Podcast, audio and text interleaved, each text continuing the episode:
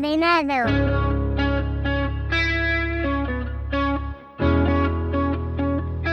Desencadenados días, tardes o noches. Volvemos con la saga Scream y lo hacemos con su segunda entrega. En esta tenemos más terror, más comedia y sobre todo más metacine. Con esta segunda parte que quizá no esté a la altura de su antecesora, el guionista Kevin Williamson y el director Wes Craven demostraban una vez más saber hacer suyo el slasher y la autoparodia. De todo esto y mucho más vamos a hablar hoy, así que no le des al pause porque empezamos ya el podcast sobre Scream 2. Vamos, las segundas partes apestan. De eso nada tiene. Oh, vamos, por favor. Por su propia definición, son películas inferiores. No puedes generalizar. Muchas segundas partes han superado la primera. ¿Ah, sí? Nombre una. Sí. Aliens el regreso era mejor que la primera. Bueno, sobre gustos no hay nada escrito. Gracias, Ridley Scott es el rey. Nombra otra. No, Aliens el regreso es un clásico. ¡Apártate de ella, zorra! Creo que la frase era aléjate de ella, zorra. ¿Estamos en clase de cine? Sí, bueno, Te ha tú pillado. sabes a qué me refiero. Otra. Terminator 2. A ti Cameron te la pone dura. Muy dura. Un momento, la de Terminator es histórica. Sí. Sarah Connor. Sí. Vale, vale, de acuerdo. House 2, aún más alucinante. ¿Qué? El género de terror ha sido destrozado por las segundas partes. Ya está, creo que la tengo. La tengo. El Padrino, segunda parte. ¿Sí? Sí. Sí, es muy buena. Muy buena. Muy buena. Esa está muy bien. Una excepción ganadora de Oscar.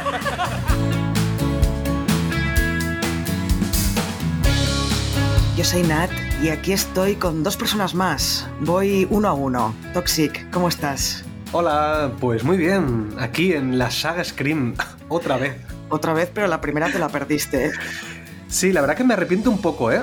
Porque, porque me estoy empezando a enganchar. Bueno, ahora con la valoración general explicaré un poco más. Sí, porque yo todavía lo tengo esto, el puñal en el corazón, ¿eh? que- de que faltaras a la, a la primera de Scream. Y estamos, como siempre, como no podía faltar, el chavalín de la casa. Tenemos al especialista en cine de terror, Alex de El Saco de Sam. ¿Qué tal? ¿Cómo estás?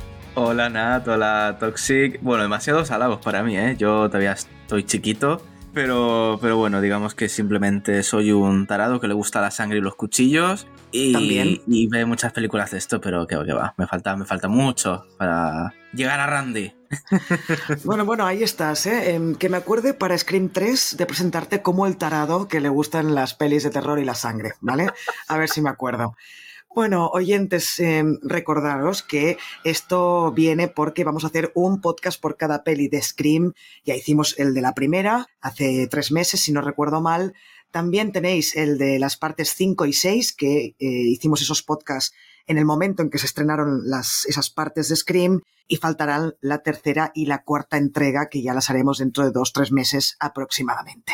Y empezamos por las valoraciones y Toxic. Tengo muchas ganas de oír qué tienes que decir sobre Scream 2. Eh, bueno, primero pongo un poco en situación. Me has metido hasta la saciedad eh, hacer podcast de Scream, ver pelis de terror. O sea, eh, desde que empezamos el podcast yo he visto no sé cuántas mil pelis de terror ya. Clásicos y pelis nuevas también. Cada vez me gusta más el cine de terror. Y eso implica también de que esta saga que tiene mucho metacine, sobre todo de terror, Claro, ahora que empiezo a disfrutar del cine de terror, empiezo a disfrutar también cuando hay referencias a cines de terror, a cine de terror. Entonces, claro, también he visto Scream hace poquito, he visto la primera y me gustó mucho la, primera, creo que es de las mejores de la saga, no diría que es la mejor, pero cuando empecé esta segunda me quedé alucinado, o sea, me encantó la primera hora de esta peli, o sea, mm, de lo mejor de toda la saga Scream que he visto. Pero sí que es verdad que creo que la peli, en el momento, bueno, voy a hablar con spoilers, para si hay alguien ahí Sí. perdido, voy a decir Sí, un spoiler ahora. En cuanto muere Randy, para mí la peli baja, pero como 10 escalones. Para mí estaba en un 7, un 8, mm, yo qué sé, o sea, me estaba encantando la peli, pero desde ese momento hasta el final, hasta el clímax final, no me gustó. no me gustó, o sea, está- o sea, ha sido como una montaña rusa, ¿sabes? Al final de todo, sí, el clímax final, aunque un poco alargado, me acaba gustando, pero ese trozo que yo creo que es, eh, porque la peli dura unas dos horas, pues yo creo que deberían haber quitado esa media hora entre medio de esa parte. Porque sí que hay alguna escena que me gusta, obviamente, pero no sé, creo que desde que muere Randy a mí, mm, la película es que me deja de ser esa sátira que yo he empezado a ver en Scream, que era Claro. pues un poco reírse de, de- de- de lo que es el cine de terror. Es un poco como el Scary Movie eh, del cine de terror, pero bien Ya bueno, bueno, ojo, hay que decir, perdón, eh, que me estoy alargando, pero hay que decir que a mí me gustaría hacer Scary Movie cuando acabemos toda la saga Scream. Me gustaría hacer Scary Movie porque, claro, yo como primero había visto Scary Movie en su momento, me pongo a ver Scream y digo, coño, digo, claro, son como referencias a Scary Movie. Claro, yo lo he visto invertido y, y me hace mucha gracia. Entonces, bueno, no me enrollo más. Que Scream 2 me ha gustado mucho al inicio, pero luego, bueno, no me ha acabado de convencer del todo. Estaría en un seis y medio, quizás. Seis, seis y medio. Vale, yo no voy a estar en un podcast de Scary Movie, lo siento, porque hay pocas películas o series que odie profundamente, pero una de ellas es Scary Movie. No, no puedo, no puedo, aparte, claro, se ríen de mi saga favorita de terror, es que no, no, no voy a estar, No ya se lo ríen de Scary Ay, pues yo le disfruto más. No se ríen de Scream, lo homenajean. A ver, por ejemplo, A la ver. escena, la escena del lavabo del chico cuando, del cine al principio de la película. Es que además me jode porque cada vez que veo esa escena de Scream 2 me acuerdo de la mierda de escena de, de Scary Movie. Eh, eso es Quieres una decir cuando le meten un pollazo por la oreja, ¿no? Hala, venga. Bienvenidos, niños y niñas. ¿Qué tal estáis? Buenas tardes. Pues hay muchas referencias que he pillado de esta peli, ¿eh? Sí, claro, es que además Scream 2 fue, es que fue, creo que la primera salió por ahí, entonces, claro, de Scream 2 habían un montón de referencias. Mm. Bueno, que sea la última vez que se nombra Scary Movie en este podcast. Uy, lo voy a nombrar, que lo sepas. No, Yo, yo estoy con Toxic, ¿vale? O sea, a mí Scary Movie me gusta. Es que Scary Movie no existiría si no fuera por Scream. Hombre, Porque claro. al final es Scream, como, como engloba el resto de pelis de terror, claro, Scary Movie lo tenía muy fácil, porque era, vale, pues hacemos un Scream, pero en plan comedia absurda. Narices, usaron el título del guion original de Kevin Williamson. Exacto.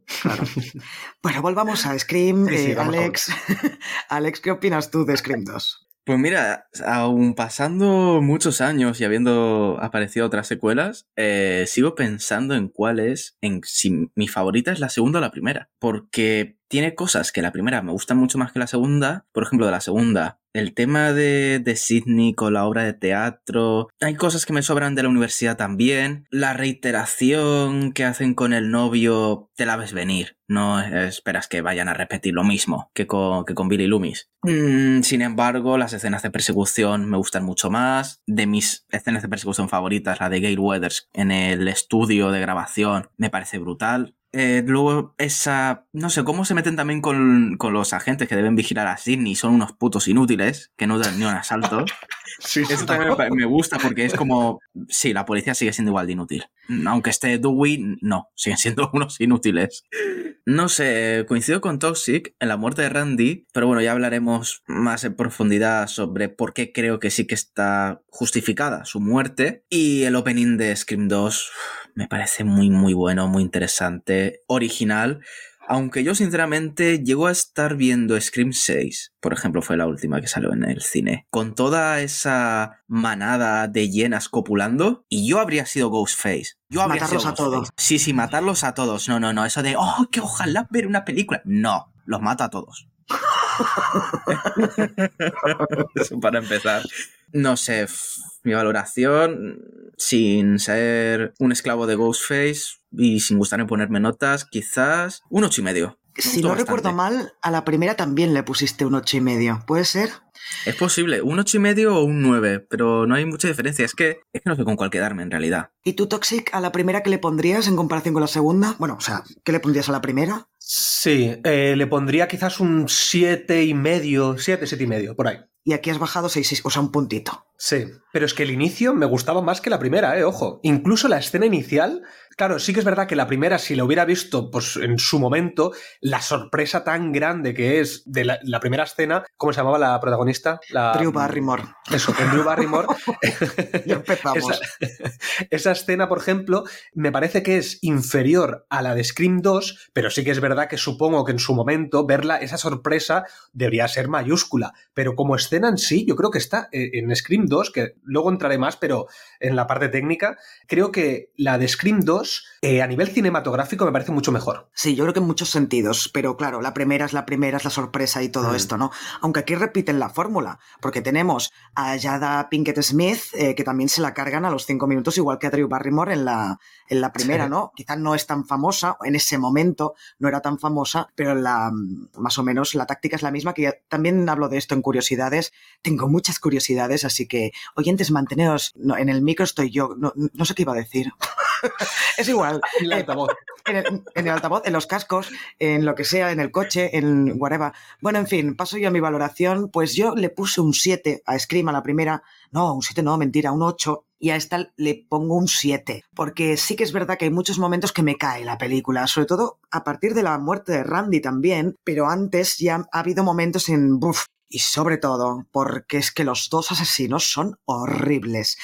No puedo con estos dos asesinos. Recuerdo la primera vez que vi esta peli que pensé, eh, no puede ser, no puede ser que esta señora sea la asesina de, de Scream 2. Igualmente, en curiosidades, tengo una curiosidad sobre esto que me, ha dejado muy loca, yo no lo sabía al menos. Pero bueno, aparte de esto, sí que tiene escenas, una escena para mí muy tensa, mucho más tensa que cualquiera de la primera película, que es la escena del coche, cuando están Sidney y su amiga y tienen que salir por delante de Ghostface que está desmayado en el asiento del conductor. Cada vez que veo esa escena, y mira que ya sé cómo acaba porque he visto la película como 20 veces, me pongo tensa. O sea, eso está rodado eh, de 10, me parece, ya, ya hablaremos de eso. Y bueno, sobre todo el tema del metacine, aquí tenemos no solo el, met el metacine que teníamos en la primera peli, haciendo referencia a, otras películas del cine de terror, sino que además aquí en, en Scream 2 tenemos la autorreferencia, autoparodia, porque ya tenemos, ya teníamos Scream 1, ¿no? Y entonces para mí eso hace que eh, sea muy interesante, mucho más quizá que Scream 1 en este sentido. Y bueno, hechas las valoraciones, pasemos ahora a la ficha técnica. Tenemos, ya hablamos de él en, la primera película, así que no ahondaremos en su carrera de Wes Craven, eh, director de Pesadilla en el Street, Las colinas tienen ojos, de las cuatro primeras de, de Scream. ¿Qué os parece la dirección aquí? No, yo creo que no hay demas, demasiada diferencia con la primera o incluso con el resto. Eh, la verdad es que es todo bastante homogéneo. Eh, podrían ser casi cuatro películas rodadas una detrás de la otra, como si fueran cuatro capítulos, aunque saltando en los años, ¿no? Quizá la cuarta sí que hay más diferencia, porque claro, ahí han pasado diez años y eso se tiene que notar en algún sentido. Pero yo creo que en general la dirección de Wes Craven está muy bien por eso mismo, ¿no? Porque sabe muy bien cómo con la cámara decirnos esto es una escena cómica o decirnos, ojo, que esto es una escena de terror, de tensión y aquí lo vais a pasar mal, ¿no? ¿Qué opináis? A ver, uff, pues no estaría muy de acuerdo. ¿eh? O sea, a mí eh, lo que me ha sucedido con Scream 2, a diferencia de Scream, es que las escenas de, tensión, las escenas de terror, sí que me parece que están a la misma altura. Es decir, pues creo que están muy bien dirigidas, también bien iluminadas, eh, a nivel de fotografía está perfecto. Pero cuando deja las escenas de, de, terror y son, por ejemplo, cuando están en el campus, me parece que tiene eh, una dirección de telefilm, de telefilm de Antena 3 por la tarde. Y digo, ostras, pero ¿cómo puede ser? O sea, ¿cómo puede ser que esté tan bien? Eh, por eso ponía de ejemplo la primera escena. La primera escena, la escena inicial de, de Jada Pinkett Smith, esa escena está completamente perfecta. En cambio, el resto de escenas, cuando hay inter, intercalado, pues eso, pues eh, momentos de paseo por el campus y demás, digo, ostras, no sé si es que le ha faltado tiempo, quizás es porque no, no, no yo qué sé, eh, como también creo que se, se estrenó el año siguiente, sí. a lo mejor dijeron, vale, aquí lo importante son las escenas de terror. Entonces, esas las rodamos muy bien. Y el resto, pues un poco como, pues bueno, lo tiramos para adelante. Incluso he tenido que mirar el, el director de fotografía que, que, lo cambiaron de la primera a la segunda, que es Peter Deming. Y ojo, que es un director de fotografía bastante conocido e importante que ha hecho pelis como Mulholland Drive. Es decir, eh, no es que sea un mal director de fotografía, pero me ha parecido súper irregular. Eh, también puede ser que es porque todo lo que sucede en el campus también me importa un pimiento. Mm, cuando se, se, quita la parte de terror, oh, me, sobre todo cuando están con, con, el novio, lo que decía antes un poco Alex, toda la parte esa del novio, no sé, me parece todo muy mal y muy telefilm. Entonces yo creo que técnicamente esta es como muy irregular, a diferencia de la primera que yo creo que era como mucho más regular toda la peli. Me gustó mmm, bastante técnicamente y esta pues a veces sí, a veces no. Yo creo que la primera, como tuvo tantos problemas, como tenía tanto que demostrar Wes Craven en la dirección y con Katie Conrad, creo que era la productora, también tuvieron mucho, como tenían que demostrar que la película valía y que tenían que confiar en ella. Consiguieron lo que consiguieron y a la segunda como dijeron, venga, vamos a, vamos a relajarnos un poco, vamos a... Yo creo que le dio el toque malo, como de forma intencional, como me voy a relajar, porque no, ya he conseguido lo que quería en la primera, en este voy a, voy a perder un poco la cabeza, ¿no? A veces me recuerda a lo que sucedió con Maligno y James Wan, que es horrible, toda ella, pero me encanta, me encanta. Entonces, yo que sé, se ve la circunstancia, a lo mejor también el tiempo que tuvo para, para grabar. Es lo que dice Toxic, las escenas de terror, de tensión están mejor conseguidas que la primera, obviamente, creo que le da mil vueltas en ese sentido. Incluso cuando está la muerte de, de Sissy, de Sissy Cooper. Sissy Cooper, para que no se acuerde, para que no se acuerde, Sarah Michelle Gellar. Ya está, Exacto. sigue. Vale, ¿y- Eh, ¿Y, qué personaje era, perdón? O sea, Eh, que. mm, la yo es que rubia. soy muy negado para La que se queda en la universidad mientras los demás están fuera. Ah, vale. Nene, ¿no sabes quién es Sarah Michelle Gellar? Fuera de aquí. Pues, pues, seguramente si le pongo cara lo sabré, pero. La ver, de Buffy cazavampiros, Toxi. Ah, vale, coño, vale, sí, sí, sí. Ya sé quién es. Y la de Sé lo que hicisteis, eh, ¿cómo se llama? Eh, sé lo que hicisteis el Sarah último verano. ¿Sarah Sievers? Y lo mejor es que ayer estaba viendo Sé lo que hicisteis el último verano, o sea, imagínate.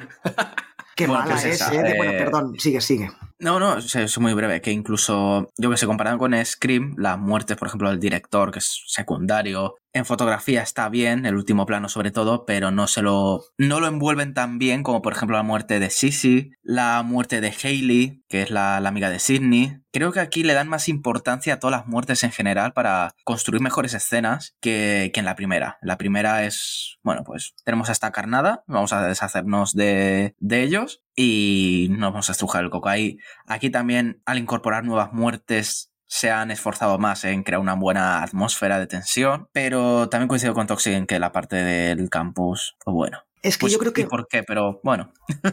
quizá más que un No sé, problema de dirección que yo no, yo no lo veo, ¿eh? porque por ejemplo hay un momento cuando la primera vez que Dewey y Sidney están hablando en el campus y Dewey le dice aquello de seguramente el asesino o los asesinos ya están en tu vida, en ese momento vemos, vemos el plano, primer plano de ellos dos y también detrás está toda la gente que ya pertenece al, al elenco de la película, ¿no? O sea, están al menos bien pensados. Quizás sí que la fotografía es un poco rara porque está como muy iluminada, ¿no? La- las escenas de- del campus y eso hace que parezca quizá en algún momento un poco telefilm. Quizás para darle otro tono diferenciador de la primera. Puede ¿no? ser. Como los personajes evolucionan, siguen sus vidas, vamos a adoptar un tono más ligero. Es que, no sé, incluso se toma eh, en ocasiones comedia que no debería, por ejemplo, en la... No en mi opinión, ¿vale? O sea, queda bien porque es el carácter de Scream y se admite. Pero, por ejemplo, la muerte de Randy la toman con comedia. Ya hablaremos de la Eh. muerte de Randy, que todavía me duele eso y han pasado más de 20 años. Ya hablaremos. bueno, vamos ya con la sección sí, la verdad es que sí, que esto lo inauguró to ay, Toxic, Jordi, perdón, un besito Jordi desde aquí, la inauguró precisamente en el podcast de Scream 1, así que vamos a seguir con su legado como si de una saga de películas se tratara. Y como venimos con Scream 2, he pensado que mejor que hablar de las secuelas. Vengo con dos cositas, por un lado las secuelas y por otro, si en la primera Jordi habló de Wes Craven, en esta segunda vamos a hablar de Neve Campbell, profundizar un poquito más en la vida y la obra de Neve Campbell, que este año ha cumplido 50 años y yo hice una broma en Instagram que pocas veces me hago gracia a mí misma, pero cuando colgué ese post estuve como media hora riéndome de mi propia broma, que fue, colgué una foto de la Sydney de las cinco películas y puse, puse, eh, Sidney Prescott, o sea, Neve Campbell, perdón, cumple 50 años pese a haber sido perseguida cinco veces por Ghostface, ¿eh? Y eso me hizo tanta gracia que me estuve... Toxic me está mirando con una cara de, esta tía es subnormal. Eso- eh, luego soy yo el que me río de gilipolleces, ¿sabes? O, o que Xavi tiene el humor roto, o Jordi también que tiene humor roto. Pues peor que esto, nada, no hay. ¿eh? Ay, vale, sí, sí, perdón, ha sido muy malo. Bueno, pues antes de hablar de Neve Campbell, vamos a por las secuelas. Vamos a explicar un poquito qué es una secuela, aunque casi todo el mundo debe saber qué es, y luego algunas curiosidades sobre secuelas que creo que son bastante interesantes. Vale, para considerar que una película es una secuela, debe desarrollarse en el mismo universo que su antecesora. Debe contener elementos que aparecían en la primera película, ya sea la localización, los personajes o la historia en general no siempre deben tener el mismo título. Un ejemplo es El Caballero Oscuro, que es la secuela de Batman Begins. Son dos títulos totalmente diferentes que pertenecen a una original y una secuela. Pero ¿cuál fue la primera secuela de la historia del cine? Pues fue una película llamada La caída de una nación de 1916, dirigida por Thomas Dixon Jr. y que sirve de secuela no oficial, porque en ningún momento se dijo que era secuela, de El nacimiento de una nación de 1915, dirigida por Griffith. Pero, ¿cuál fue la primera película en llevar un 2 después del título para dejar claro que era una secuela? Pues fue Quatermass 2 de 1957, una cinta de ciencia ficción sobre extraterrestres. Hasta el 57 no tuvimos la primera película con un 2 detrás del título. Y tal y como hemos escuchado al inicio del podcast en que esos chavales en Scream 2 en clase de cine discutían sobre las secuelas, qué grande que en medio de una secuela como Scream 2 haya una conversación así. Eh, pues debaten esto, ¿no? De si siempre son malas o realmente nunca una segunda parte ha mejorado la original. Pero tenemos ejemplos de segundas partes mejor consideradas que la original, tanto por crítica como por el público. Y pongo cuatro ejemplos. Terminator 2, El Caballero Oscuro, La Guerra de las Galaxias, El Imperio contraataca, aunque, como bien dice Randy, esto pertenece a una trilogía y no debería contar. O, por ejemplo, también en el mundo del cine de terror, Evil Dead 2 otras pelis igual de buenas, que se consideran igual de buenas que la original, tenemos El Padrino 2, Regreso al Futuro 2 o Solo en Casa 2. Y antes de pasar a Nif Campbell, os pregunto, ¿hay alguna secuela que os guste más que la original? Que no tiene por qué ser de cine de terror, ¿eh? Para mí, El Caballero Oscuro. Porque el resto de pelis que has dicho, por ejemplo, creo que aunque quizás puedan ser un poco mejor la segunda, la segunda parte, la primera sigue siendo muy buena. En cambio, para mí, El Caballero Oscuro, yo me suelo poner solo la segunda peli no empiezo a mirar Batman Begins, ni la tercera. ¿Sabes? En cambio, que sé, El Padrino siempre me pongo primero la primera, Solo en Casa siempre la primera, Alien siempre la primera, Terminator siempre la primera, aunque después vea la segunda y puede ser que me guste más. Pero como peli que me parece que supera muchísimo a la anterior, para mí El Caballero Oscuro. Hmm, claro, El Caballero Oscuro todavía no se había estrenado cuando rodaron Scream 2, si no seguramente también lo hubieran nombrado. Toxic, que está con la manita levantada. ¿Qué dices? ¿Qué dices? no, que iba a decir que, claro, que hablamos de secuela o estábamos ahora diciendo como la segunda parte, pero en verdad todas las pelis que vienen después de una primera película original serían secuelas, no hace falta que sea la segunda, sí. podría ser la tercera. Y, por ejemplo, secuelas así muy importantes que yo creo que destacan muchísimo, estaría, por ejemplo, eh, Logan. Logan de la, de la trilogía esta que hicieron de Lobezno, que las dos primeras me parecen infumables, y Logan me parece un peliculón. Yo la primera o la segunda no me la he puesto en la vida que ahora nos estoy diciendo si tiene tres o dos. Bueno, da igual. Pero que puede ser que sean las secuelas sean eh, la segunda, la tercera, la cuarta, la sí, quinta. Claro. Y por ejemplo tenemos eh, Fast and Furious 5, que por ejemplo me parece muy buena, pero el resto, pues la 2, la 3, pues no son buenas. Muy buena. que bueno, meter Fast and Furious, ¿eh? Sí, sí, ya lo he visto. Ahí los metió con calzador. No pasa nada, está bien, está bien. Eh, pero sí, entonces yo también, por ejemplo, metería Toy Story 3, que es mi favorita de Toy Story. Es una obra maestra. Y mira que la primera es muy buena, ¿eh? Pero, hostia, Toy Story 3 es un peliculón. Y como segunda parte, eh, me quedo con Terminator 2. Me gusta más que la primera. Pero bueno, oye, como siempre, para gustos Mira, colores. ya tengo la respuesta. Entonces ya tengo la respuesta. Ya me habéis eh, clarificado un poco. Y voy a ir a John Wick y voy a decir que la cuarta me gusta más que, que el resto. Directamente. La cuarta es la que se estrenó el año pasado, ¿no? Sí. A mí no me gustó Toxic nada, y yo tío. estuvimos hablando y a mí me gustó muchísimo. A, mí, Y- a mí me encantó. También probablemente sea la mejor de John Wick, ¿eh? Al menos, pasa que la primera me gustó mucho. Pero, uy, sí, nos estamos largando, ¿eh? Vamos a, vamos a volver a Scream. Pues Un día podemos hacer un podcast ese. Bueno, de hecho, tú y yo, Toxic, al principio de cuando empezamos con el podcast, hicimos un, un programa llamado Segundas partes siempre fueron malas, ¿te acuerdas? Ostras, es verdad, no me acordaba. Uy, uy, Pero fue de los primeros podcasts que hicimos. sí, sí, sí. horrible además. Que, bueno, no sé si fue horrible o no, pero claro, es que yo todos los primeros podcasts que hicimos, los 10 primeros 20 podcasts que hicimos, siempre digo que son horribles, pero no- mira, lo volveré a escuchar, que me hace gracia. Hostia, es Eh, verdad. no me acordaba de ese podcast, sí, sí. Yo tampoco. Bueno, volvamos a Scream y vamos con Nif Campbell. Nif Campbell eh, nació en Canadá en 1973, eh, tiene 50 años, como he dicho antes, por la gilipollez que he dicho. Ya de niña estudió ballet y posteriormente interpretación. Después de protagonizar alguna serie canadiense, se trasladó a Estados Unidos, donde participó en la mítica serie Cinco en Familia. En 1996 estrenó Jóvenes y Brujas y Scream, como ya sabemos, que la catapultó a la fama y que haría que rodara cuatro películas más de esta saga. Digo cuatro y no cinco porque recordad que en la sexta no aparece. Otras películas conocidas de la actriz son Juegos Salvajes de 1998, Estudio 54 del mismo año, Tango para tres del año 2000, también del 2000 Todos la querían muerta, en la que comparte pantalla con la Scream Queen por antonomasia, que es Jamie Lee Curtis.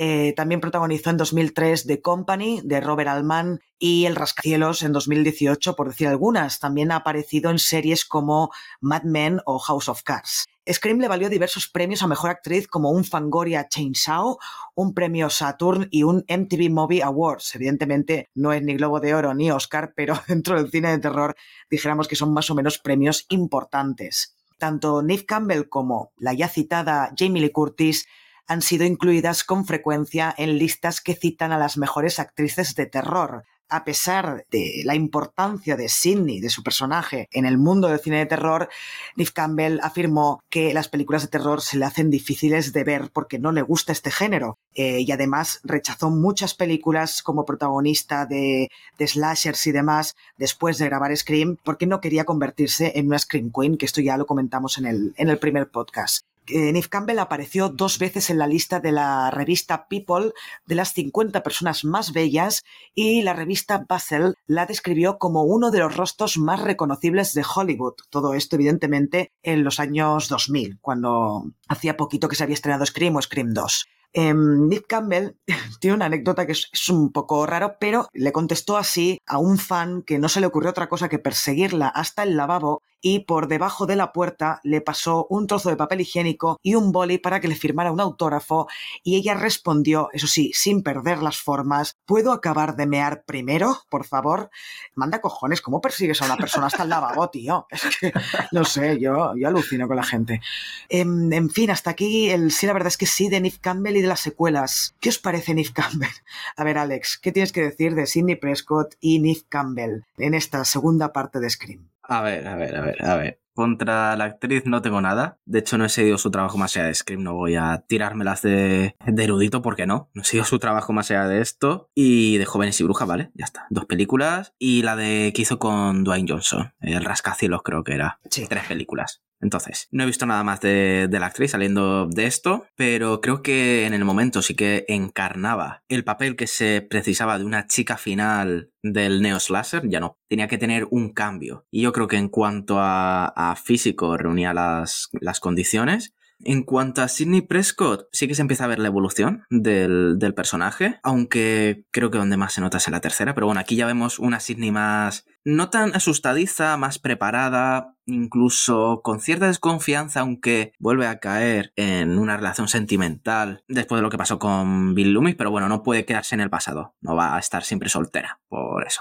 Entonces, mmm, sí que se nota la evolución de, de Sidney, así que eso, bien. Y sí que quería hablar sobre el tema de estar encasillado en un subgénero, va a ser muy breve, porque eso también le pasaba a Wes Craven, no quería estar encasillado en el terror, hizo muchas cosas al margen de esto, al final, porque se le reconoció. No tiene nada de malo estar encasillado mientras te llevan los billetes. Depende de lo que quieras hacer en el mundo. Por ejemplo, Neve Campbell, en cuanto acabó, creo que fue la tercera o la cuarta de Scream, eh, ya se puso a hacer papeles más de cine independiente. O sea, quería desma desmarcarse mucho del papel de, de Sidney Prescott. Yo creo que Neve Campbell no es una gran actriz, ni mucho menos. Creo que hay momentos en que dices, bueno, una actriz un poco mejor quizá hubiera estado bien, pero para este tipo de cine yo creo que ya funciona. Lo que pasa es que quizá para otro tiene bastante limitaciones Neve Campbell. A ver, Neve Campbell yo solo la he visto aquí. Eh, cuando ha dicho Alex lo de Rascacielos, que estaba con Dwayne Johnson, estaba pensando, ostras, pues ni me acordaba que aparecía ahí, eh, la verdad, mira que la vi hace no tanto. Como actriz, la verdad que me cuesta valorarla. Eh, lo que pasa es que no me gusta este personaje principal, pero es que nunca me ha gustado en ninguna de las pelis ya no sé si es por su culpa, si no. Creo que aquí, por ejemplo, en esta segunda parte, Courtney Cox es que se la merienda. El carisma que tiene Courtney Cox aquí no lo tiene Neve Campbell ni en la primera ni en esta segunda. Después tenemos en las secuelas, vamos a tener a, a Gina Ortega, por ejemplo, que también me parece que se merienda al, la, como he dicho, al, al, carisma que tiene, que tiene el personaje de Sidney Prescott. Entonces, no sé, eh, yo no sé si es que le tengo manía por algún motivo, no lo sé, pero a mí no me convence. A mí si me la quitan y me dicen, oye, pues ponemos a otra, pues, pues, muy bien. No es lo mismo que, por ejemplo, me sucede con Jamie Lee Curtis, que sí que me encanta como, como protagonista. Me parece que tiene mucho carisma. Pues aquí, no sé por qué, pues Neve Campbell no, no me convence. Prefiero ver las escenas de Gail Weathers, o sea, de Courtney Cox, a ver las escenas de Neve Campbell cuando es perseguida. Es un personaje que, que, yo creo que daría bastante que hablar, pero si os parece, pasemos al resto del reparto, que aquí hay Dios y la madre en esta película. Tenemos a David Arquette interpretando a Dewey, que por cierto, Alex, me acuerdo que en el podcast de la primera película dijimos, ¿cuándo entra el leitmotiv de Dewey? El tan tan tan tan. Y dijimos que era en la tercera, pero no, en la segunda ya, ya tiene el, el leitmotiv. Eh, en fin, después tenemos a Courtney Cox interpretando a Gail Weathers, tenemos a Sarah Michelle Gellar interpretando a Sissy Cooper, a Timothy Oliphant interpretando a Mickey, a Jada Pinkett Smith interpretando a Maureen Evans en, el principio de la peli, a Jamie Kennedy interpretando a Randy, qué grande es, a Liv Schreiber interpretando a Cotton, a Lori Metcalf interpretando a Debbie, Debbie Loomis, eh, que es la, finalmente la asesina y la madre de Billy, también conocida por ser la madre, la cariñosa madre de Sheldon Cooper en The Big Bang. Y después pues tenemos otros actores que intervienen, ¿no? Por ejemplo, Luke Wilson interpretando a Billy Loomis en Stab. Tenemos a Heather Graham interpretando a Casey en Stab.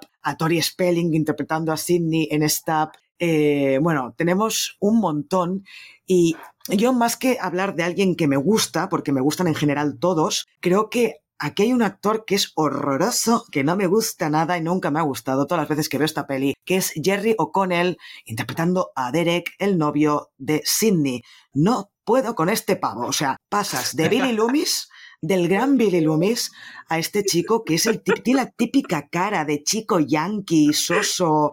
No puedo con él. ¿Qué opináis de, en general, eh, de quien queráis hablar? Mira, yo muy rápido eh, voy a hacer un repaso así rapidito de lo que me ha gustado y lo que no.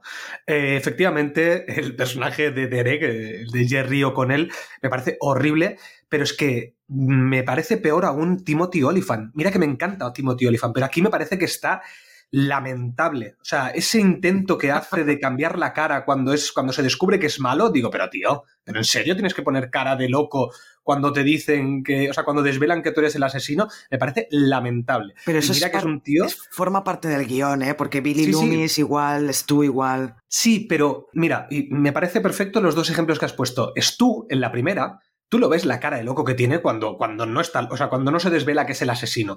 Mantiene esa especie de cara que pone antes y después de que se desvele que es un asesino. Aquí no. Y Billy Loomis igual. Personaje de Billy Loomis me parece igual. Eh, ¿Puede ser un pelín de cambio? Sí. Pero es que lo de Timothy Oliphant es que, te lo juro, es que no me ha gustado absolutamente nada.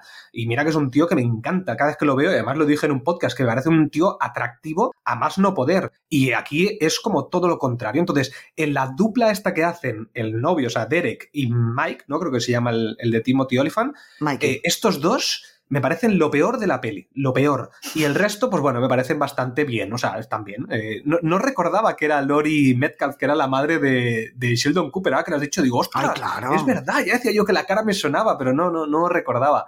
Que lo hace bien, o sea, ella lo hace bien, a mí me parece que lo hace bien, lo que pasa que a nivel de guion me parece muy absurdo que sea ella. Además que me parece un Deus Ex Máquina como una casa, pero bueno, ya hablaremos después de eso. Pero bueno, eh, a nivel de reparto me parece que bastante bien. Y Jada Pinkett Smith me encantó a pesar de que hace el mismo papel que hace en Matrix Reloaded. O sea, hace el mismo papel eh, de mala leche, de, de- esa manera de actuar. Pero bueno, me, me encaja con el papel que está haciendo, así que no tengo nada mal. Tampoco tengo que decir nada malo. Y el resto, pues bien, bien, no tengo ni- ninguna queja. ¿Y tú, Alex, alguno que quieras destacar? Pues mira, eh, hablando de lo de Mikey, de cómo sobreactúa cuando descubren que es Ghostface, no sé si lo comentamos Nat con Jordi en el episodio de Scream, sobre que ya es como una señal de identidad en la, en la franquicia, ¿no? Que les Sí. cambia totalmente el rostro, tienen que sobreactuar. Y yo quiero pensar que parte de eso de, de- del lenguaje propio de Scream, no, no que necesariamente sean eh, capacidades limitadas de interpretación. Quiero pensar eso. A lo mejor es que son malos y ya está, ¿vale? Pero quiero, No, no, quiero pensar acuerdo, que yo creo que es- así. No, pero es que, ah, yo no creo sé, que es, que es en todos, todos los Mm. asesinos, en las seis películas, en el momento en que se descubren que son los asesinos, todos cambian la cara a, a psicópata perdido, todos. Bueno, de Sí. hecho, todos menos, menos Laurie Metcalf, de, de, Billy, de la madre de Billy Loomis, que sí que Mm. pone un, un poco de carita de tarada mental, pero no demasiado. ¿eh? Es que como personaje Mikey, es que es la copia mala de Stu Macker. Es que no sirve. No, no me gusta para nada. Y además yo me acuerdo que la primera vez que vi esta peli, cuando se quita la máscara de Ghostface y está Mikey allí, dije, ¿este personaje quién es? O sea, era tan poco importante en la trama, en la película, que pensé, no me jodas, en serio, este tío es el asesino, que un poco Pensé me pasó lo lo mismo, sí. sí, un poco me Mm. pasó lo mismo en Scream 6. También Scream 6 para mí es la mejor después de la primera, excepto por los asesinos, que es horrible, porque pensé exactamente lo mismo. Esta gente, eh, ¿de ¿quién, ¿quién es? ¿Menos uno? No vamos a decir nada, ¿eh? De, de No. spoilers de Scream 6, por si acaso, porque es muy nueva,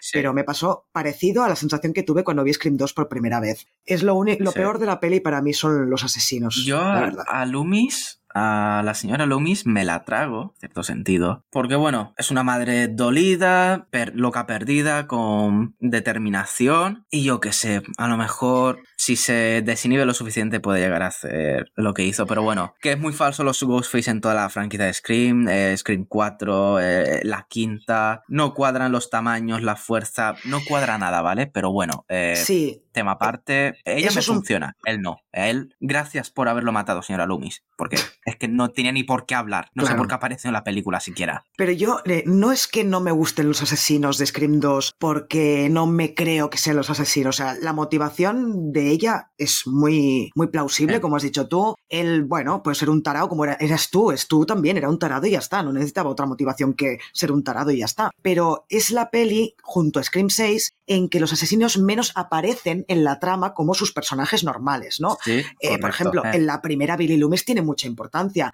En la cuarta, eh, bueno, no, por si acaso no digo quiénes son los asesinos, pero los dos asesinos tienen mucha importancia en la trama. En la ter- bueno, no tanto, pero sí, sí que aparecen mucho más que no, que no estos dos. A mí lo que me molestó de Scream 2 y Scream 6 era precisamente eso, que eran gente que dices, un momento, ¿este quién era? Que no me acuerdo. Entonces en ese momento dices, ya no mola que tampoco tanto, ¿no? sospechar, ¿no? Es como, eres tú, pues mismamente. O sea, no, no es como, anda, pero si este no me cuadra, este tiene la sospecha, es como demasiado lineal, no, no juegan con el Houdini de la, de la primera, por ejemplo. Es un Deus ex máquina como una casa. A ver, mm, las cosas como son. Eh, porque si tú cortas esta peli, la cortas antes de que desvelen quiénes son, y nadie es capaz de decir quiénes son los asesinos, porque no te han dado la información. Por lo tanto, Eh, para mí es un Deus ex máquina. Sí, bueno, es que ahora cuando lleguemos a curiosidades lo, lo Sí, vais, a el flipar, reparto, en verdad. lo, lo vais a flipar porque Solo, tengo unas solo me quiero despedir con Cotton. A mí Cotton Hostia, me gustó Cotton, es muchísimo. Y qué Sí. lástima, por si acaso no vecina, qué lástima lo que pasó en la tercera. En la tercera es el peor opening de todos, de, para mí. De toda Sí, la saga coincido, Scream, la sí. peor es la tercera. Eh, que sí, Eh. que el protagonista es, es Cotton. Sí, sí, sí. Ah, no a mí, me- era- a mí bueno, me ya la- gusta ya la ambigüedad de- del personaje. Esa, la ambigüedad del personaje de la. Que me gusta la ambigüedad del personaje en, la secuela, ¿no? Te hacen ver todo el momento que mm, parece ser que, que, que está pirado perdido, incluso en la escena final, y luego en realidad no. No sé, es un personaje que. Pues eso, o sea, no lo odias, pero tampoco lo quieres. Es como sigue saliendo, ¿no? Me, me gusta que me gusta verte en pantalla. Bueno, es un tío que yo creo que han hecho muy bien en dejarlo en la secuela, porque al fin y al cabo, para que no se acuerde, eh, Cotton era el que Sidney había señalado como el asesino de su madre, y, y ahora, bueno, después de los asesinatos de Woodsboro y del libro de Gail Weathers, pues ya se sabe que él no fue y por lo tanto lo liberan. Y yo creo que está muy bien que lo hayan ma- mantenido porque es un sospechoso más de que podría ser Ghostface, ¿no? Este tío hay momentos que dices, uy. Bueno, si os parece, pasemos ya a curiosidades. Vale, pues como he dicho, tengo unas cuantas bastantes y algunas que son muy jugosas, así que empiezo. Em, igual que hemos dicho antes que para la primera de Scream al principio se iba a llamar Scary Movie, para Scream 2 también se barajaron varios títulos, entre los que estaban Scream Again, Scream Louder y Scream The Sequel. En el guion de Kevin Williamson, que no hemos hablado de Kevin Williamson, por cierto, un tema muy importante porque es el guionista y el creador de todo este universo de Scream, en una de las páginas del guion de Scream 2 ponía, bueno, esto ya Wes Craven ya la hará terrorífica esta escena. Como diciendo, bueno, quizás la escritura no me quedó muy bien, pero eh, Wes Craven ya, ya lo hará. Em, después, es la única película de toda la franquicia en la que las primeras víctimas de asesinato en la apertura no tienen una conversación telefónica con el asesino. Y es verdad, yo no lo había pensado esto, ¿eh? pero es cierto. Después, el elenco no recibió las últimas 10 páginas del guion de rodaje hasta que llegó el momento de filmar las escenas contenidas en el mismo. Además, las últimas 10 páginas del guion del rodaje se imprimieron en papel gris para evitar duplicados ilícitos. Todos los miembros del elenco debían firmar cláusulas de confidencialidad como parte de sus respectivos contratos que les impedían discutir el resultado de la historia y la identidad del asesino. Vale, ¿y esto por qué? ¿Por qué tuvieron que firmar tantas cosas? Pues ahora viene una de las grandes curiosidades de Scream 2. Uno de los extras filtró el guion por internet una de las primeras filtraciones importantes de la historia del cine fue esta de Scream 2 y como resultado el guion se reescribió casi por completo y las páginas a menudo se completaban el día en que iban a filmarse. Además, Mickey Timothy Oliphant fue asesinado por los dos Ghostfaces en el guion original. De hecho, los asesinos iban a ser Derek, el novio, Hailey, la compañera de habitación de Sidney, y la madre de Billy. Así que Mikey o Mickey no iba a ser el asesino de Scream 2. ¿Ves cómo es un Deux Ex Máquina las últimas 10 páginas del guion? Porque si. A ver, que está clarísimo. Sin esas 10 páginas es imposible que sepas quién es el asesino. Sí, sí, señor. A ver, sí. salvo por Derek, yo habría visto bien que fuera Hailey. No sé, un. Algo Sí, pero- diferente. Que volver a repetir lo mismo del novio, pues. eh. Claro, Eso claro, no. repetir lo del novio hubiera sido muy cutre. Que, que Mikey estuviera muerto bien. Eso bien, genial. pero, pero lo del novio no lo veo. No, yo tampoco. Pero bueno, quizá hubiera sido mejor que Mickey, ¿eh? que era. Eso es. Bueno, en fin, no voy a volver a decir lo mismo. Venga, eh, siguiente curiosidad. Robert Rodríguez, el director de cine, dirigió las escenas de Stab que vemos en Scream 2. Por ejemplo, eh, eh, dirigió la escena en que Cassie Baker, Heather Graham, está ahí en la ducha haciéndose las palomitas y es asesinada por Ghostface. Y también la escena horrible, horrible escena de Sidney y Billy, interpretados por Tori Spelling y Luke Wilson en la película. Esa también estuvo dirigida por Robert Rodríguez. Em, es que, qué horror de Escucha, es que sigo, sigo viendo sus caras y no me las puedo quitar de la cabeza. Lástima, pero no puedo. Se me han quedado grabadas. De hecho, de hecho, Tori Spelling, solo por esa escena que dura un minuto, fue nominada al Razzie a Peor Actriz. solo por esa Pero escena. a ver, pero a ver, si es que está sobreactuada porque le piden que esté sobreactuada. A ver, ahí sí que está clarísimo. No, es que está, sí, está claro. o sea, Sí, incluso joder. Luke Wilson, cuando se da el, el golpe en la cabeza, como dice, ¡ay, la he cagado! Hace, se da una hostia que digo, tranquilo, chico, tranquilo. Claro, es que a ver, es muy evidente. Yo no le daría al Ratchi por eso.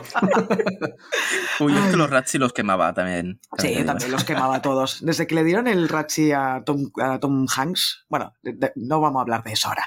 Siguiente curiosidad. Kevin Williamson tuvo la idea de la secuela mientras escribía el guion de Scream de 1996 porque descubrió que había más en la historia. Esta película comenzó su rodaje apenas seis meses después del estreno en 1996 de su y se estrenó menos de un año después de la primera. Bien, alrededor de la hora y un minuto en la película, la referencia de Randy a fotografías falsas de desnudos de Gail Weathers, qué pedazo de escena también, en Internet se inspiró en imágenes falsas de Courtney Cox que aparecieron en la red mundial antes de la producción de la película, que ahí hay una gran referencia también de Metacine que dice, eh, Gail Weathers dice, no, si era el cuerpo de Jennifer Aniston con mi cara. Y ya evidentemente Courtney Cox y Jennifer Aniston, las dos aparecían en Friends, claro, un guiño, ¿no? Un pedazo de guiño. Em, después, en la original de Scream, Sidney dice en broma que si hacen una película de sus experiencias, probablemente sería lo suficientemente groseros y tendría la mala suerte como para elegir a alguien como Tori Spelling para interpretarla. Efectivamente, en la película de Stab, Spelling interpreta a Sidney.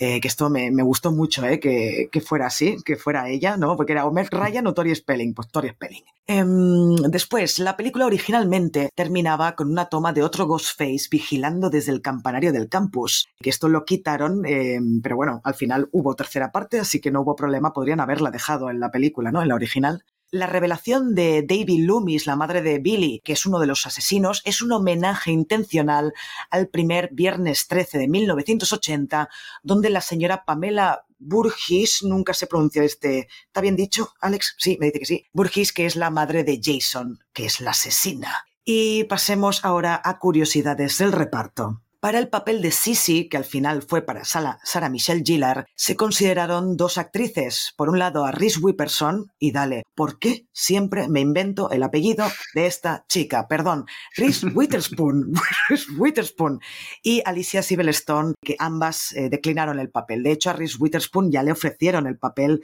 de Neve Campbell, o sea, de, de Sidney Prescott, y dijo que no. Otra curiosidad sobre Sarah Michelle Gellar es que mientras Sissy corre por la casa de la hermandad tratando de escapar de Ghostface, corre por una habitación con la televisión encendida. La televisión está proyectando una escena de Nosferatu que parece apropiada para Geller, ya que en ese momento estaba rodando la segunda temporada de Buffy Cazavampiros. Y hay una anécdota muy graciosa que cuando está corriendo, Wes Craven tuvo que parar el rodaje y le dijo, a ver, Sara, Sara, Sara Michelle Gillard, pa- para, párate, párate un momento, porque claro, ella estaba corriendo como una heroína como si fuera Buffy cazavampiros. Y dijo, no corras como una heroína, corre como una chica normal y corriente a la que la está persiguiendo un asesino. Y se ve que tuvieron que rodar varias veces la escena porque no había manera. Corría como si, ¿sabes? Voy a clavarle la estaca a un vampiro.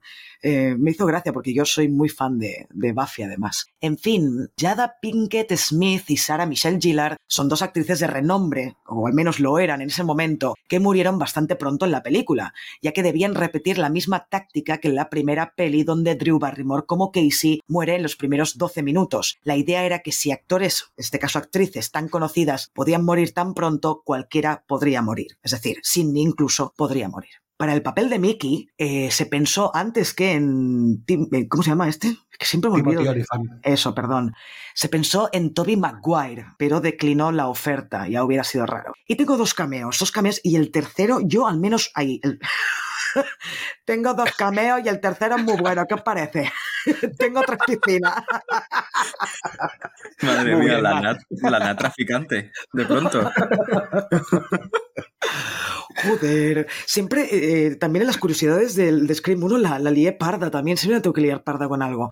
Vale, tengo dos curiosidades y la segunda yo no la sabía y me he quedado flipando y lo he tenido que buscar. La primera es que Kevin Williamson, el guionista de Scream, aparece en Scream 2 y es el tipo que entrevista a Cotton en el programa de televisión al principio de la película. Eh, también el director de fotografía que ha nombrado antes Toxic, mira, esta sería, mira, habrán tres, aparece, eh, es el tipo que le vende las palomitas en la primera escena a, a ella, le vende las palomitas en el cine, pues es el director de fotografía. Y el tercer cameo, que no os lo podéis imaginar, creo yo, seguro que hay algún oyente que lo sabe, hay un oyente muy fiel a Scream, saludos desde aquí, que quizás sí que lo sabe, pero Matthew Lillard, que interpretó a Stu en la primera película, es uno de los asesinos de la primera película, quien se supone que muere en la primera película, aparece como cameo dentro de esta secuela, porque se suponía que en la tercera parte volvería a ser uno de los asesinos tras haber sobrevivido. Y la escena en la que aparece es la escena de la mm, fiesta esta de la sor- sororidad, en que están las chicas estas que dan mucho miedo, que una de ellas es la prota de Leyenda Urbana, que me encanta esa tía. Bueno, pues en esa fiesta aparece de fondo, aparece Matthew Lillard. Lo he mirado en vídeos y en fotos y sí, efectivamente, aparece en Scream 2. ¿Cómo os habéis quedado? Me encanta esta curiosidad. O sea, cada vez que, que veo a, a esto, porque creo que iba con Ah, el pelo rubio. ¿verdad? Y con gafas. Sí, Me encanta. Dije, ay, qué lástima que no estés quemado. quizá vuelves Sí. tú, ¿eh? Quizá vuelve algún Escucha, día. Como vuelva, me pongo, me pongo a saltar de la butaca. Estaría guay, ¿eh? séptima, claro. Eh, ostras, pero que vuelvan personajes que están muertos en pantalla, a mí no me gusta eso. es que me No, recuerda a Fast and Furious, ¿sabes? Que, A- mm, que vuelven después de morir dos veces. Digo, joder. A mí no me gusta, pero en Scream sí. En otra película que diría. ahí vale, ahí vale. ahí Claro, es que en Scream cambian. casi vale todo. Es un universo paralelo, sí, sí, Scream. sí. Y a mí esto me encantaría que volviera, por favor. Bueno, pues hasta grande. aquí, hasta aquí las curiosidades de Scream 2. Muy bien, pues vamos a pasar ya al análisis. Y para empezar con el análisis, vamos con el resumen. Bueno, durante el estreno de Staff, la película basada en el libro de Gail Weathers que habla de los asesinatos de Puigboror, matan a dos estudiantes. Sidney es acosada por los periodistas, incluida Gail, que además le trae a Cotton, el que fue acusado falsamente en la peli anterior, y busca fama. Ghostface ataca de nuevo a Sidney, pero acaba hiriendo a Derek, su nuevo novio. Gale teoriza que el nuevo Ghostface tiene como objetivo a estudiantes con los mismos nombres que las víctimas del asesinato de Butchborough. Randy teoriza que es probable que el asesino sea alguien que Sidney conoce y que está planeando los asesinatos a partir de una secuela de una película. Poco después, Ghostface mata a Randy en el campus metiéndolo dentro de una furgoneta. Esa misma noche, Dewey y Gale acuden a un edificio para revisar las cintas grabadas por Joel, el nuevo cámara de Gale, pero Ghostface les ataca y apuñala de nuevo a Dewey. Dos policías llevan a Sidney Haley y Hallie a un piso franco, pero Ghostface intercepta el coche y acaba asesinando a los dos policías y a la amiga de Sidney. Sidney encuentra a Derek en el auditorio atado a una cruz. Ghostface llega revelándose como Mickey y dispara a Derek, eh, matándolo, obviamente. Debbie llega apuntando a Gale con una pistola y se revela como la cómplice, la cómplice de Mickey, a quien Sidney reconoce como Nancy Loomis, la madre de Billy, el asesino de Butchborough. Por último, acaban matando a ambos asesinos gracias a Cotton. Cuando llega la policía, se revela que Dewey sigue vivo. Sidney ordena entonces a la prensa que dirija las preguntas a Cotton para desviar la atención de sí misma y recompensar a Cotton por ayudarla. Eh, me he dejado muchas tramas porque además tiene como muchas subtramas esta, esta peli, pero bueno, a nivel general, para que os acordéis, aquellos que hace tiempo que no la veis, yo creo que, que os sirve el resumen. Sí. Entonces, a ver, me gustaría hablar de Randy, porque creo que habéis hablado bastantes veces en otros podcasts que hemos hecho y yo no me acordaba, no me acordaba de este personaje. Yo vi la peli hace muchos años, luego la volví a ver cuando hicimos el repaso en 2021 tampoco me llamó mucho la atención. Pero ahora que estoy tanto con el metacine, porque estoy viendo mucho cine de terror, me encanta el personaje de Randy. O sea, se ha convertido en mi personaje favorito. Y claro, en el momento que lo matan, yo dije, me cago en. Digo, me cago en todo. Porque claro, ya no hay referencias o ya no hay tantas referencias al cine, a las secuelas, a- ya no tenemos ese personaje que te explica, que te explica cosas. Y además hay una cosa curiosa, que en la primera peli está retratado como un friki. En cambio, en esta peli está retratado como un tío súper. Además, físicamente el tío como que le cambian y está como mucho más atractivo. Entonces yo creo que lo han pasado de un friki a un friki molón. No sé si estáis de acuerdo conmigo.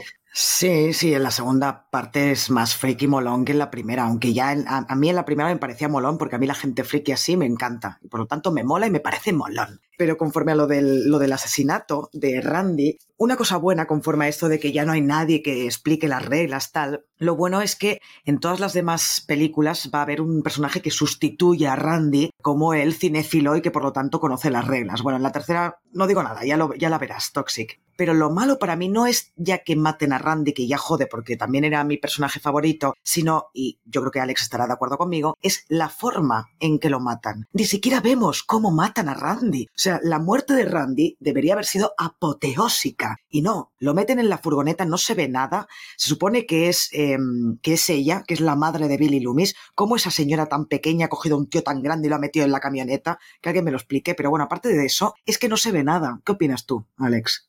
Parte, no me gustó obviamente que mataran a Randy. Por otra parte, creo que su papel ya estaba cumplido. De hecho, ya dejó su legado, de cierta forma. Ya lo veremos en películas posteriores. Pero yo creo que también deja el mensaje de que nadie es imprescindible. Y de hecho que nadie tiene importancia, no porque tengas eh, una mayor relevancia en la trama vas a tener una muerte a la altura. Quiero pensar que Kevin Williamson cuando escribió esto fue como para salirse de la tendencia quizás del cine de acción de cuando un personaje que tiene mucha importancia siempre tiene la mejor muerte, siempre tiene algo épico que hacer, siempre deja huella antes de morir. Yo creo que también para salirse de, de esto es como, mira, a Ghostface no le importas, da igual quién seas, te va a matar como sea. No va a pensarse tu relevancia. Por ejemplo, la muerte del novio de. mm, ¿Cómo se llamaba la actriz de. O sea, el personaje de, de Pinkett Smith?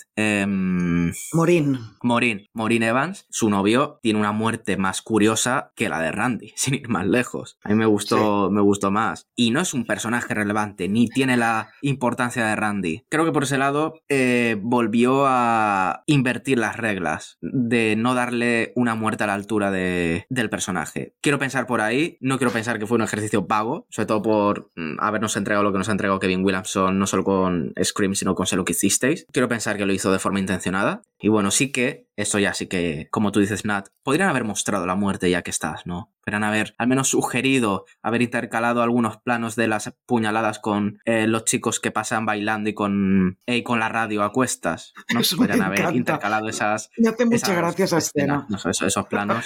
Era buenísimo. ¿Cómo pasan esos tíos?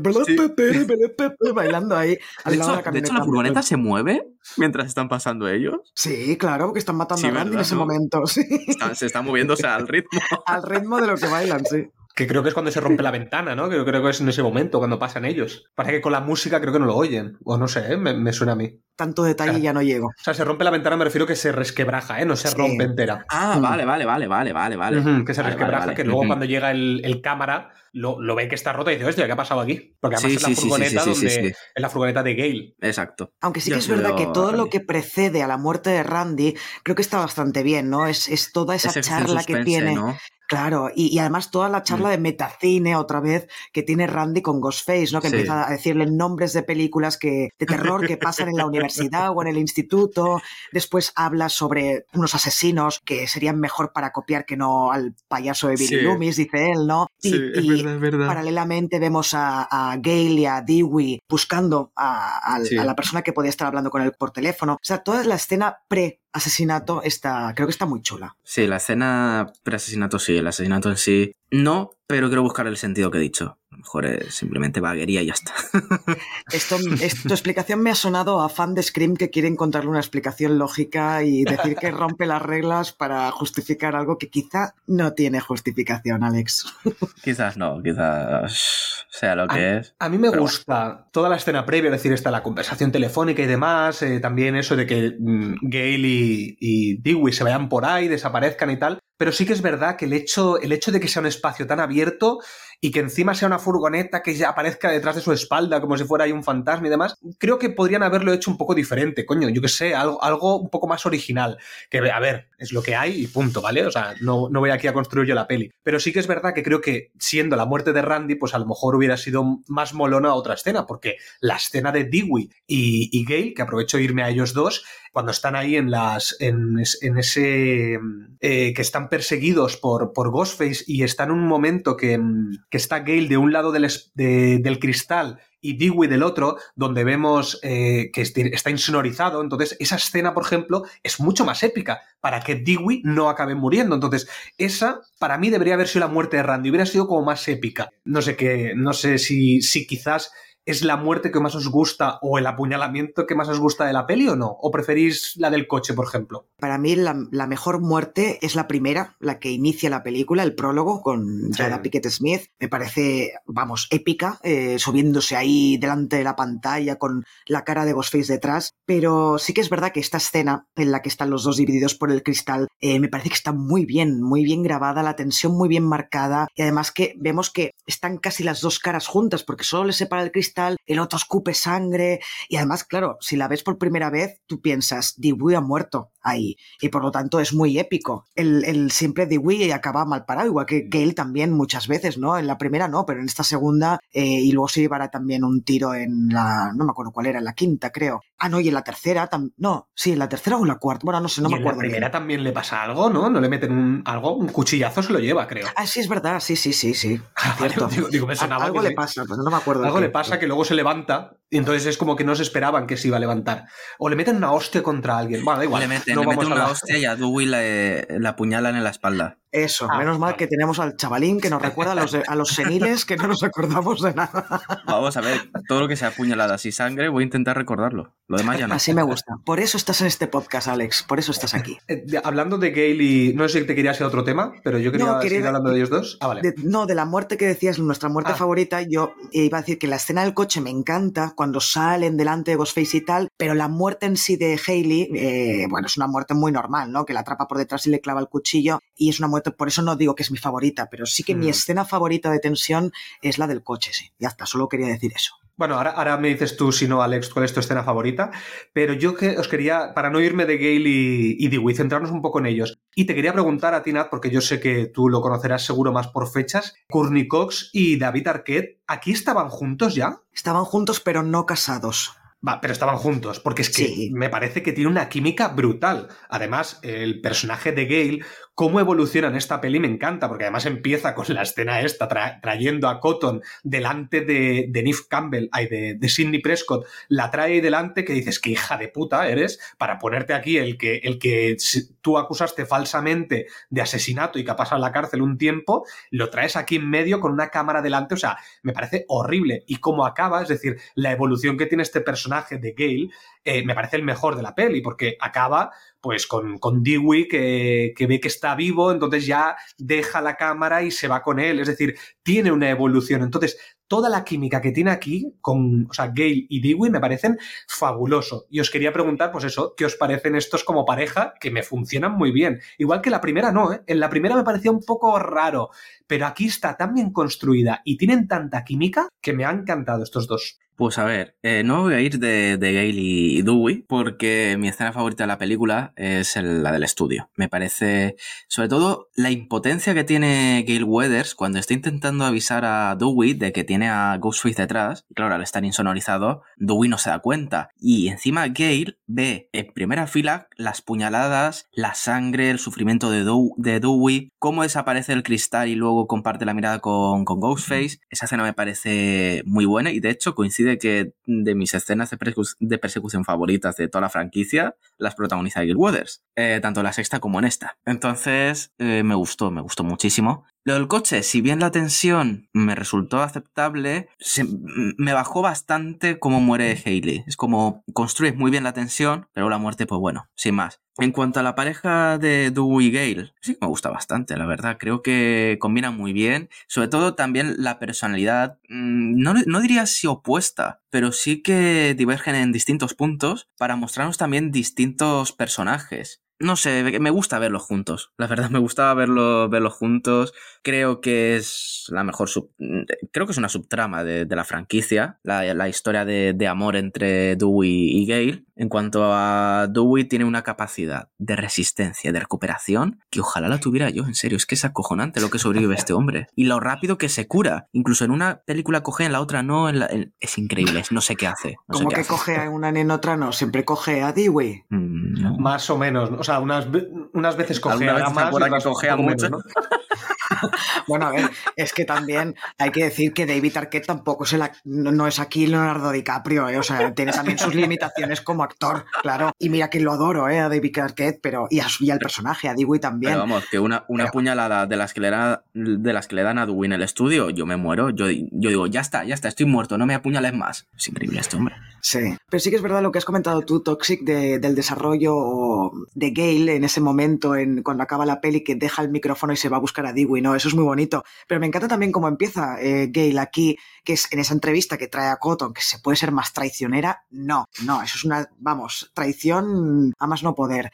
Que ahí repiten un poco la escena de la primera película, en la que Sidney le va a dar una hostia, como en la primera película, que le da un puñetazo, ¿no? Cuando se encuentran por primera vez. Ella, eh, Gail, esquiva el golpe, pero luego le mete un, un ostión con toda la mano abierta que la tira al suelo otra vez. Eh, siempre me hace mucha gracia cuando alguien pega a Gail Weathers, no puedo, no puedo evitarlo. Después, en la quinta, veremos que vuelven a hacer otra vez lo mismo y también me hizo mucha gracia, ¿no? Porque una de las gracias de Scream 2 es la autoparodia que tiene de sí misma, ¿no? Utiliza muchas escenas de Scream que alguien puede acusar de, de reciclaje o de copia, pero no deja de ser una autoparodia, ¿no? Eh, Alex, ¿me estás haciendo un 6 en la pantalla? Es que me estoy confundiendo ahora, me estoy confundiendo ahora. No sé si la réplica esta de, de en Scream la 2 sexta, sucede sí. en la quinta, en la sexta, ¿verdad? En la sexta. ¿En la sexta? ¿Y por qué le pega no, no, no, en la quinta, la quinta. Tiene que ser la, la quinta. quinta. Tiene que ser la Es quinta. Porque está Nif Campbell. Sí, sí, sí. Y está al lado, creo. Pero Neve en la Campbell. sexta es cuando esquiva el primer golpe y luego Gina Ortega le da una hostia. No, esa es la la quinta, segunda. creo yo. Creo que es la no, esa es la quinta. sexta. Es la sexta porque ahí no está Neve. Y de hecho, en esa misma escena, Gale le dice: eh, Sidney no va a venir, se ha ido con. ¿Cómo se llamaba? Eh, Ah, puede no sé ser. cómo se llama el nombre de Es pila. verdad. Y vale, las vale. hijas eh, a un lugar seguro porque se merece tener un final feliz, etcétera. Y ya las hermanas Es Carpenter verdad. se meten en el taxi. Hmm, Cierto, cierto. Pero no sabes si en la quinta ocurría algo parecido. Fíjate, estaba pensando y no sabía si en la quinta. No, no, porque ocurría- es, es una de las dos, no, no en las dos. Venga, va, vamos con otro tema. Los polis. Es que me hacen mucha gracia estos polis. Me parecen, obsesionado, ¿eh? me parecen los polis más inútiles. Eh, hablamos en Gremlins, cuando hicimos el podcast de Gremlins, que me parecían unos polis inútiles. Pero aquellos eran polis inútiles porque me parecía que no deberían ser ni polis. Pero estos me parece que son polis inútiles que no saben hacer su trabajo. Porque cuando están en la biblioteca, me parece una escena tan lamentable. No, no, no la escena a nivel de dirección, a nivel cinematográfico, no. A nivel de decir, ¿cómo puede ser que de repente en la biblioteca sabéis que hay un asesino y os vais corriendo los dos a, no a saber dónde y Cotton, que está detrás de una esquina, coge a Neve Campbell, o sea, a Sidney Prescott, perdón, durante, durante cinco minutos, charla con ella y los polis siguen dando vueltas por ahí en medio. Digo, le ha dado tiempo a asesinar a Sidney Prescott 25 veces. La podrían haber descuartizado y haberla puesto en tuppers y dársela a los polis. Qué inútiles. Pero es que encima después, en la escena del coche, cuando aparece Ghostface, vuelven a hacer lo mismo. Hay un tío fuera del coche y le da tiempo a saltar, a matar a uno por un lado, saltar por encima del coche, levantarse, eh, meterse delante, delante del coche y acabar eh, atravesándole la cabeza a uno de ellos. Lamentable estos policías, ¿eh?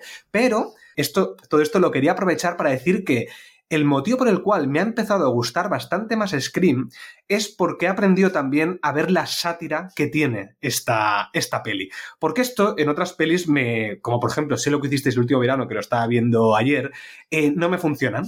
Aquí, en cambio, sí que me funcionan porque sé que está hecho de una manera mucho más como una parodia, una, una, sátira, y entonces me acaba funcionando bien. Entonces, bueno, al final estos polis pues son los típicos polis de cualquier peli de terror. Es que esto que has dicho de sé lo que hicisteis el último verano, que yo también la revisioné hace poco, tres o cuatro meses, yo creo que la diferencia clave entre una película y la otra, y mira que los dos, las dos películas están escritas por Kevin Williamson, es que mm, sé lo que hiciste y se toma en serio a sí misma y Scream no. Entonces entras mm. de forma muy diferente en una película o en la otra solo por esto, porque es lo que decíamos, ¿no? A mí me encantaría que tú, que muere en la primera, aparezca en la séptima película de Scream. Esto porque está han generado un mundo como medio de fantasía, medio absurdo, que entra bien cual, casi cualquier cosa. En cambio, sé lo que hicisteis el último verano, a mí me parece una peli muy floja, eh, si la comparas con Scream y ya de por sí bastante floja en muchos momentos, porque es que se toma demasiado en serio a sí misma.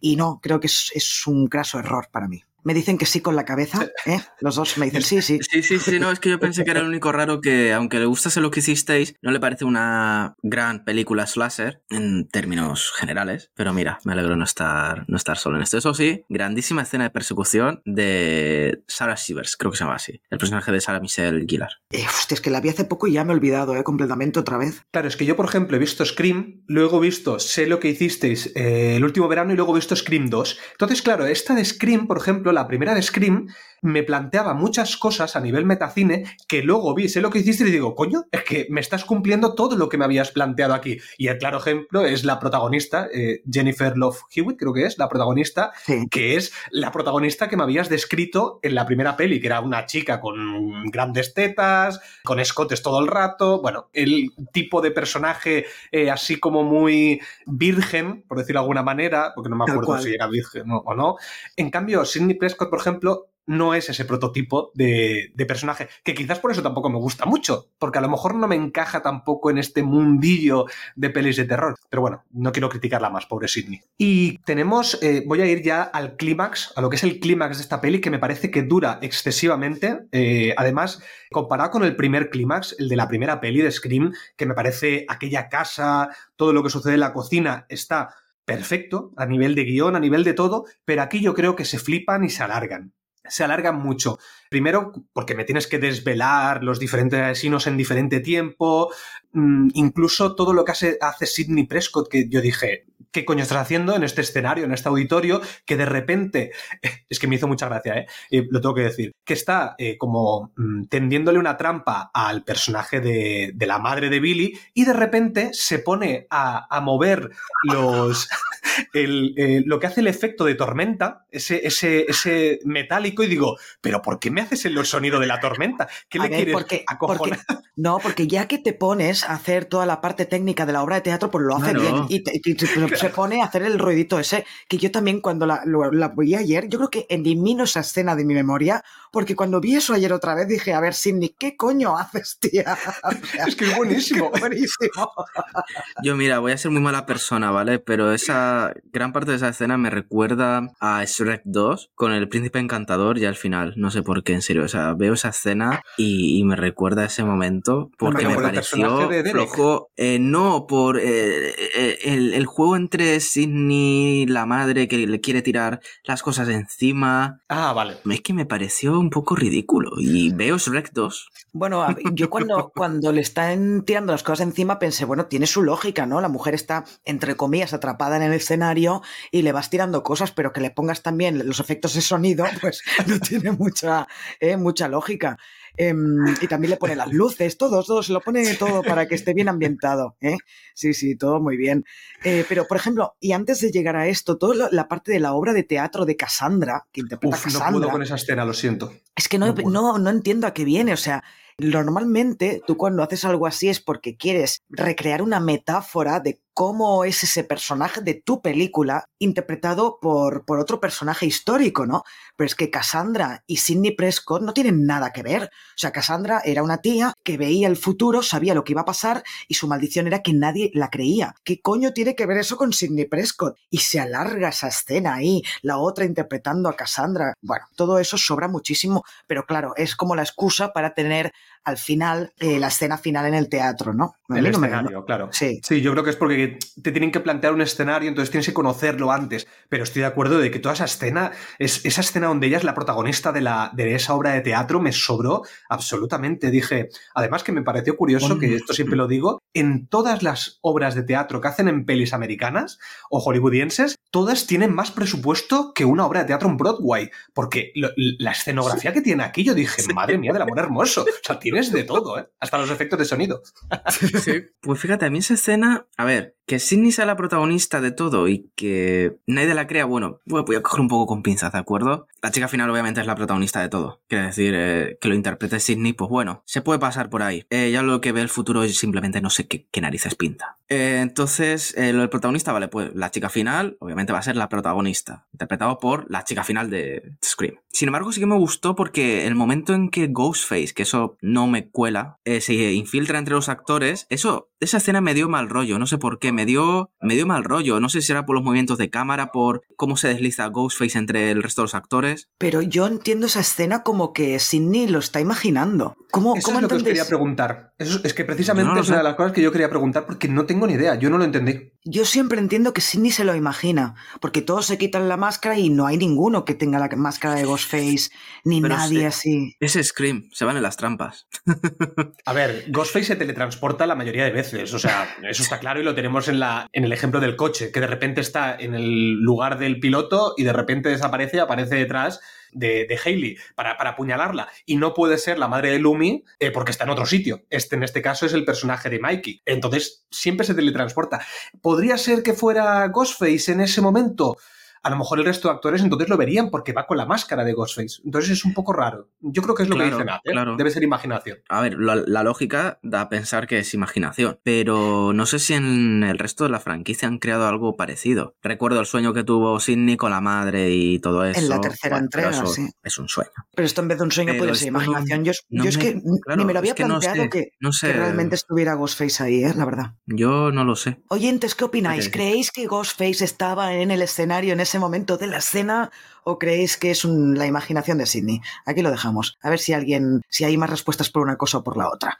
Eh, y bueno, sí, el, el final, ¿no? Que decía, que decía Toxic, es verdad, para mí también está demasiado alargado, eh, que si ahora viene uno, viene el otro, luego entra Cotton, luego entra, bueno, antes entra Gale, le pegan un disparo, no sé qué, no sé cuántos, es demasiado largo. También es verdad que quizá me parece largo, porque ya ahí estoy pensando, ay, de verdad, es que estos dos asesinos no pintan nada aquí, y quizá ya por eso desconecto un poquito de la escena y se me hace, se me queda como alargada.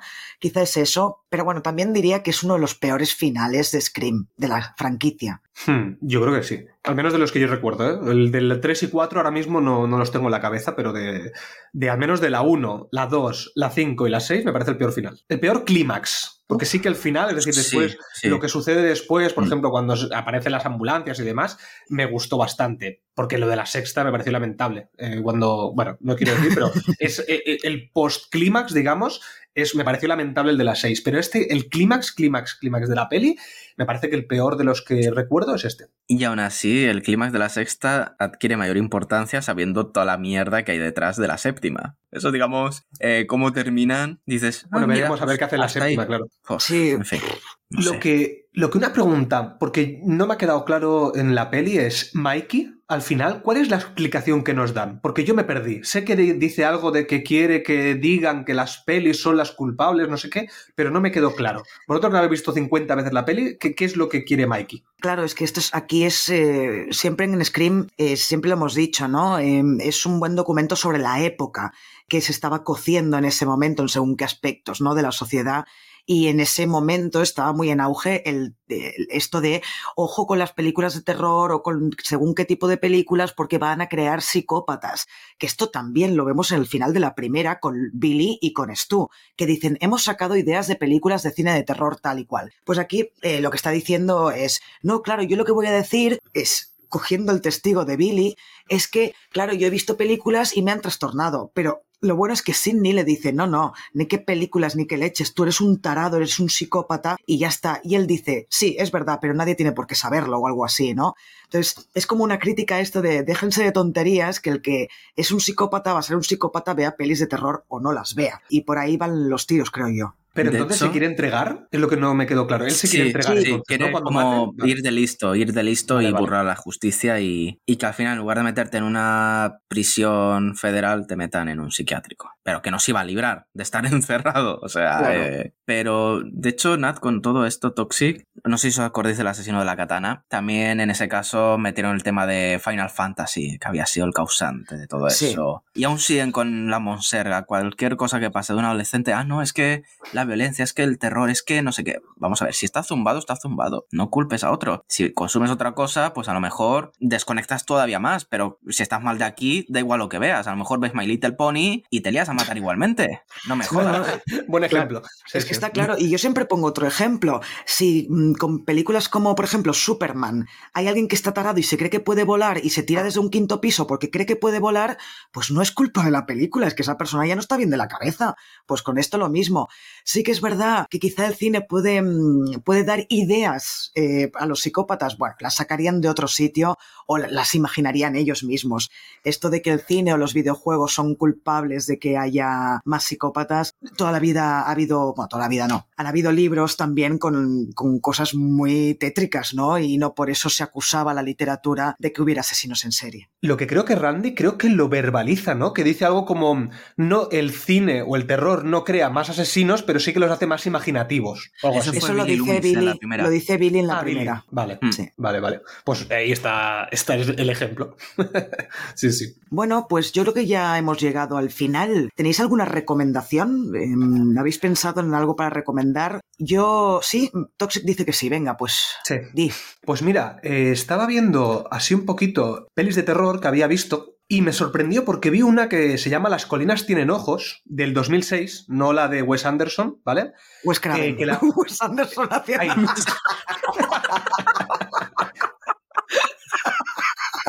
Aún no había cambiado ningún nombre en todo el podcast.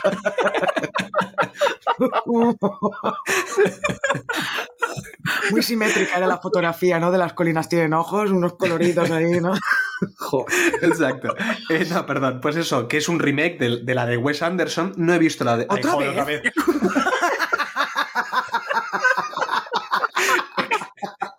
Es que a mí me sale. Wes, Wes ya es Anderson, ¿sabes? No, no, no tiene otro nombre. Eh, perdón, el remake de la de Wes Craven. Eh, Ay, y, ¿Y qué quería decir? a eso, que, que, la vi con mi ex, me acuerdo que le gustaba el terror y tal, y me la puse en su momento, y yo la había borrado absolutamente de mi memoria. Pero recuerdo que me metí mucho en esa peli y me gustó. Entonces dije, ostras, pues mira, una buena recomendación que, a ver, no me parece un peliculón, ¿eh? Porque recuerdo que no era un peliculón, pero sí que creo que funcionaba bien. Lo que no sé si la de Wes Craven eh, era buena o no, eso ya no lo sé. He tenido que parar, ¿eh? Sí, sí, sí. y está en Disney Plus. Muy bien. Yo no he visto el remake, ¿eh? No, no lo he visto. Quizá me sí, pues dale, dale una oportunidad. Bueno, es que claro, yo no sé si es muy buena la de Wes Craven y por eso el remake no es tan bueno, porque no tiene un 5,6. No tiene tampoco está suspendida como la mayoría de remakes eh, de terror, pero en este caso yo creo que la nota no está mal. 5, no, un 5,6 está bien para una peli de terror, sí. Yo le puse un 6. Vale. ¿Y tú, Alex, recomiendas alguna? Pues mira, hay una que tiene bastantes años, pero que la puse hace poco cuando me puse enfermo además, que solo me apetecía ver sangre. Cada uno con su tara particular, oye, no, aquí no juzgamos a nadie.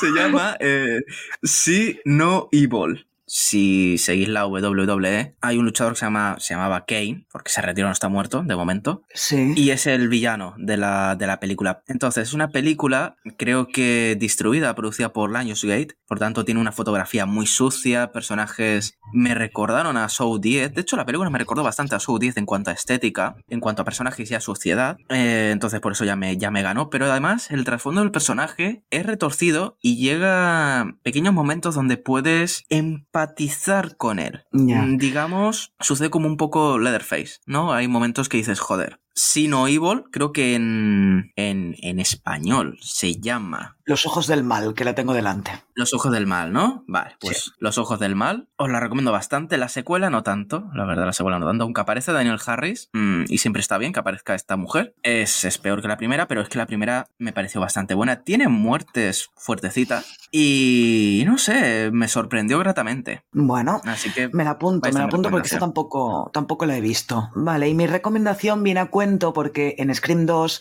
aparece Rebecca Gayhart, que es esta panoli de, de la sororidad, de esa...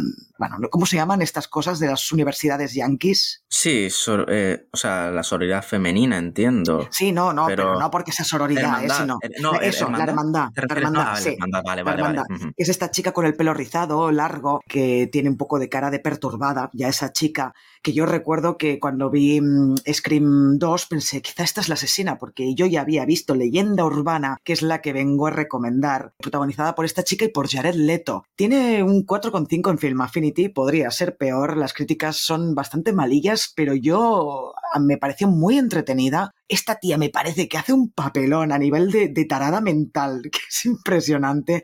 Me gusta mucho esta chica. Y para pasar el rato yo creo que es un buen slasher. Un buen slasher eh, con sus típicos tópicos del slasher adolescentes en una universidad. Bueno, todo esto y, y es una peli que a mí me parece del slasher de, de lo mejorcito de, de esos años 90, ¿eh? Teniendo en cuenta que Scream está muy por encima de... Y además sale el grandísimo Robert Englund Robert Englund también sale. Como es profesor. verdad, es verdad, es verdad. Cierto, cierto, cierto, no me acordaba. Y lo que pasa es que está Y- solo para alquilar en Movistar Plus, eh, pero bueno, en casa del vecino supongo que también se podrá ver. Sí. Lo- solo iba a decir un apunte, Nat, y es que no os fiéis si sois consumidores del slasher o fan footage, porque los que se ponen un vaso de whisky y reseñan una película en la butaca de Film Infinity no tienen ni puta idea. Así que, uy. Venga, un besazo para toda la redacción de Film Affinity desde aquí. No, en serio, es que vamos a ver. Es decir, eh, por supuesto que vamos a consumir basura. Por supuesto que nos va a gustar la basura. Pero coño, califica algo en su marco. No califiques una película mm, de estos subgéneros como si fuera de Jordan Peele, por poner un ejemplo magnífico de terror. Eh, Mira, yo No es que sé. creo que el tema de las notas es muy complicado. Yo siempre lo he dicho, el tema de las notas eh, depende. Por eso siempre el terror, por ejemplo, siempre tiene menos nota, o la comedia tiene menos nota que un drama, no porque sea peor, sino por el género y demás. Entonces, yo siempre es como una, como una referencia para entender eh, los gustos de la gente. No la calidad, sino los gustos. Porque sobre todo en Film Affinity va mucho de gustos. Entonces, bueno, como una referencia, mm, pero nunca como algo inamovible, porque cuántas veces hemos visto gente que dice, joder, es que está infravalorada o sobrevalorada. Bueno, pero es que eso no define la peli, define el gusto de la gente sobre la peli. Entonces, por eso siempre yo pienso que hay que ir con poco hype, porque que le gusta a todo el mundo o que la gente le ensalce una peli no significa que te vaya a gustar a ti. Claro. Y, y el ejemplo tenemos con la que viste hace poco tú, eh, la de Black Friday, por ejemplo, Nat, que te la vendí también, eh, que claro, yo creo que por eso tampoco te gustó. Sin no, sí que embargo, me gustó, creo- sí que me gustó. Lo que pasa es que, Sí. claro, yo pensaba que iba a ver el peliculón del año y después dije, bueno, pues está bien.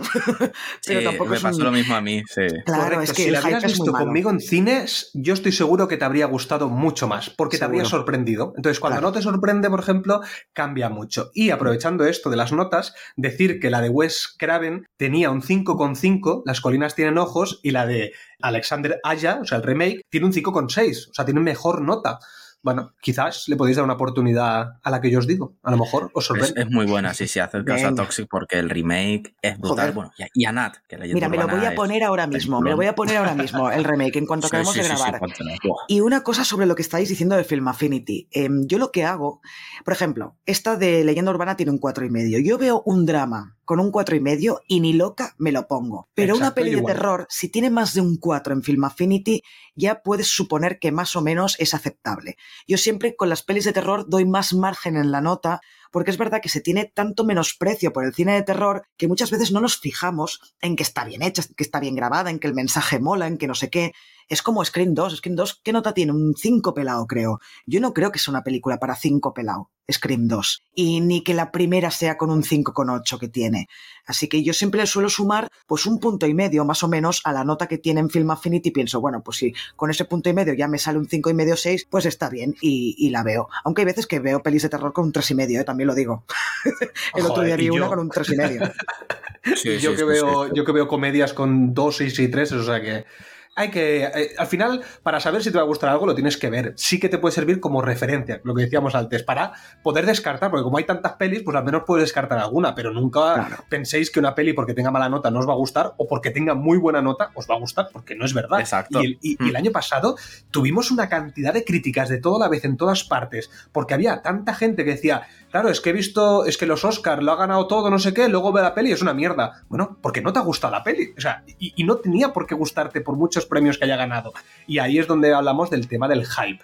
Que esto además en el chat de en Telegram, que os invitamos a pasaros, hoy estábamos hablando del hype. Y por ejemplo, Scream hay mucha gente que no le gusta. Pero la Mm. gente que le gusta, por ejemplo, Scream, o que lo ve como una sátira, como a mí me ha pasado ahora, pues a lo mejor nos está empezando a gustar más. Y ya está. Sí, sí. Hala, me callo ya. Y ya está. Hala, hala, pues adiós, venga. Hasta luego, cerramos el podcast ya. No, no. Bueno, pues lo dejamos aquí, pero Alex, muchas gracias por volver a Cine Desencadenado. Es que siempre es un placer escuchar todo lo que tienes que decir. Supongo que estarás para Scream 3 y para Scream 4, ¿no? Hombre, por supuesto, y hombre, el honor es mío porque siempre lo digo, incluso en mis podcasts, que vosotros fuisteis mis padrinos, mis, eh, mis papis de, de la- del sistema y por supuesto os estoy muy agradecido y sobre todo cada vez que, que me invitáis a, a participar. Así que yo me he encantado. Genial, pues te esperamos para Scream 3 y para Scream 4. Y para seguro que alguna más de terror que hagamos este año 2024, seguro que alguna caerá, eh, algún estreno o lo que sea, como